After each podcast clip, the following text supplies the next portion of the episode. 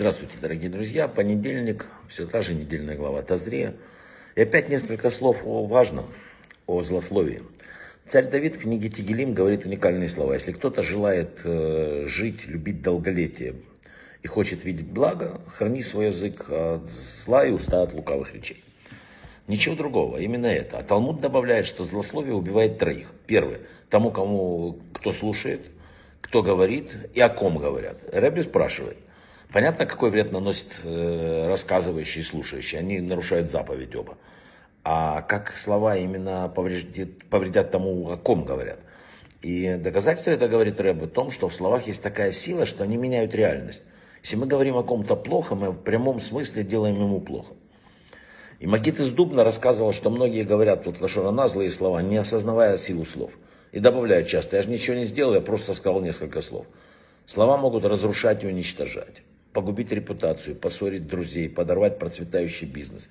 Поэтому надо очень аккуратно пользоваться словами как самым опасным веществом. Сплетник становится причиной того, что знакомые перестают здороваться с друг другом. Муж, жена разводятся, ни в чем не повинных людей выгоняют с работы. Бывает, судьбы разрушаются из-за того, что кому-то вдумалось рассказать о происходящем в чужом доме.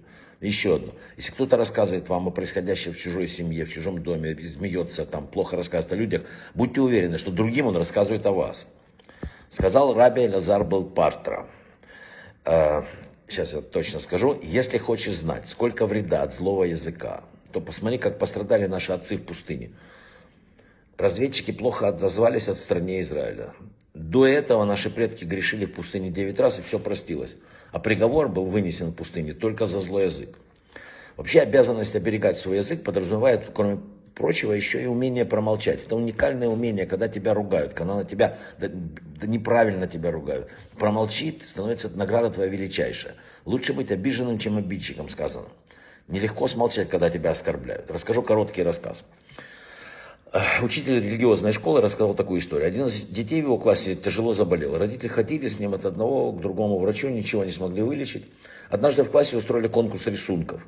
И каждый рисовал. И этот мальчик тоже пришел, принес, очень старался.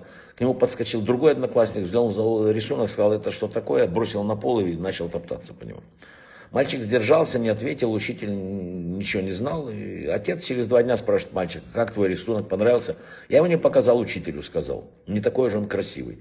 Э, отец понял, что произошло что-то странное, позвонил учителю, тот тоже не знал. Учитель вызвал его, ну и постепенно там начали выяснять, и вот э, дошли до того, что, что произошло. Учитель спрашивает, как же ты не рассказал, что там Н с тобой поступил так при всех? И ученик ему говорит простодушно, Эм, вы знаете, мне нужно исцеление. А наши мудрецы говорят, что о тех, кто не обижается, когда их унижают, кто слышит оскорбления, не отвечает, написано, любящие его будут как солнце восходящее. Может быть, награду с того, что я молчал, Бог смилуется и пошлет мне исцеление. Сказал учитель, прошло не так уж много дней, и больной пошел на поправку. Он чувствовал себя все лучше и лучше, и сегодня живет великолепно, как и все, и врачи не могут ничего объяснить. Врачи не могут, а мудрецы знали и говорили, что человек, который, и вообще благословение человека, который сдержался в ответ на оскорбление, действует с огромной силой, и на него самого в том числе. Царь Давид, когда шел, э, уходил из Иерусалима, его вышел Шим и Бенгера и ругал. И он понял, что это испытание от Бога. Это был поворотный момент. Он сказал, своим, тот сказали своим военачальникам, давайте мы, зачем он ругает там царя? Он сказал, не, не трогайте, не трогайте, это Бог. Это был поворотный момент, царь вернулся на трон. Вот надо во все это вдуматься. Людей с плохим языком, вот, э, описывается в этой недельной главе, их, и вообще, они после этого заболевали там кожными заболеваниями, царат называется, и следовало для изготовления изолировать им. Их, а почему изолировали, так сказать, э, на определенное время, и причем Коин приходил и говорил, здоровый или нет, Коин не врач.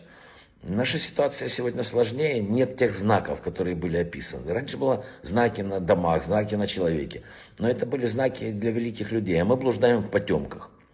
Мы плохо отличаем прямоту от клеветы честность от злословия. Сегодня подлость и безжалостность с успехом может одеться в белые одежды и сказать, что мы там самые хорошие. Но нам эти главы, вот, которые сейчас изучают, особенно это, очень важны.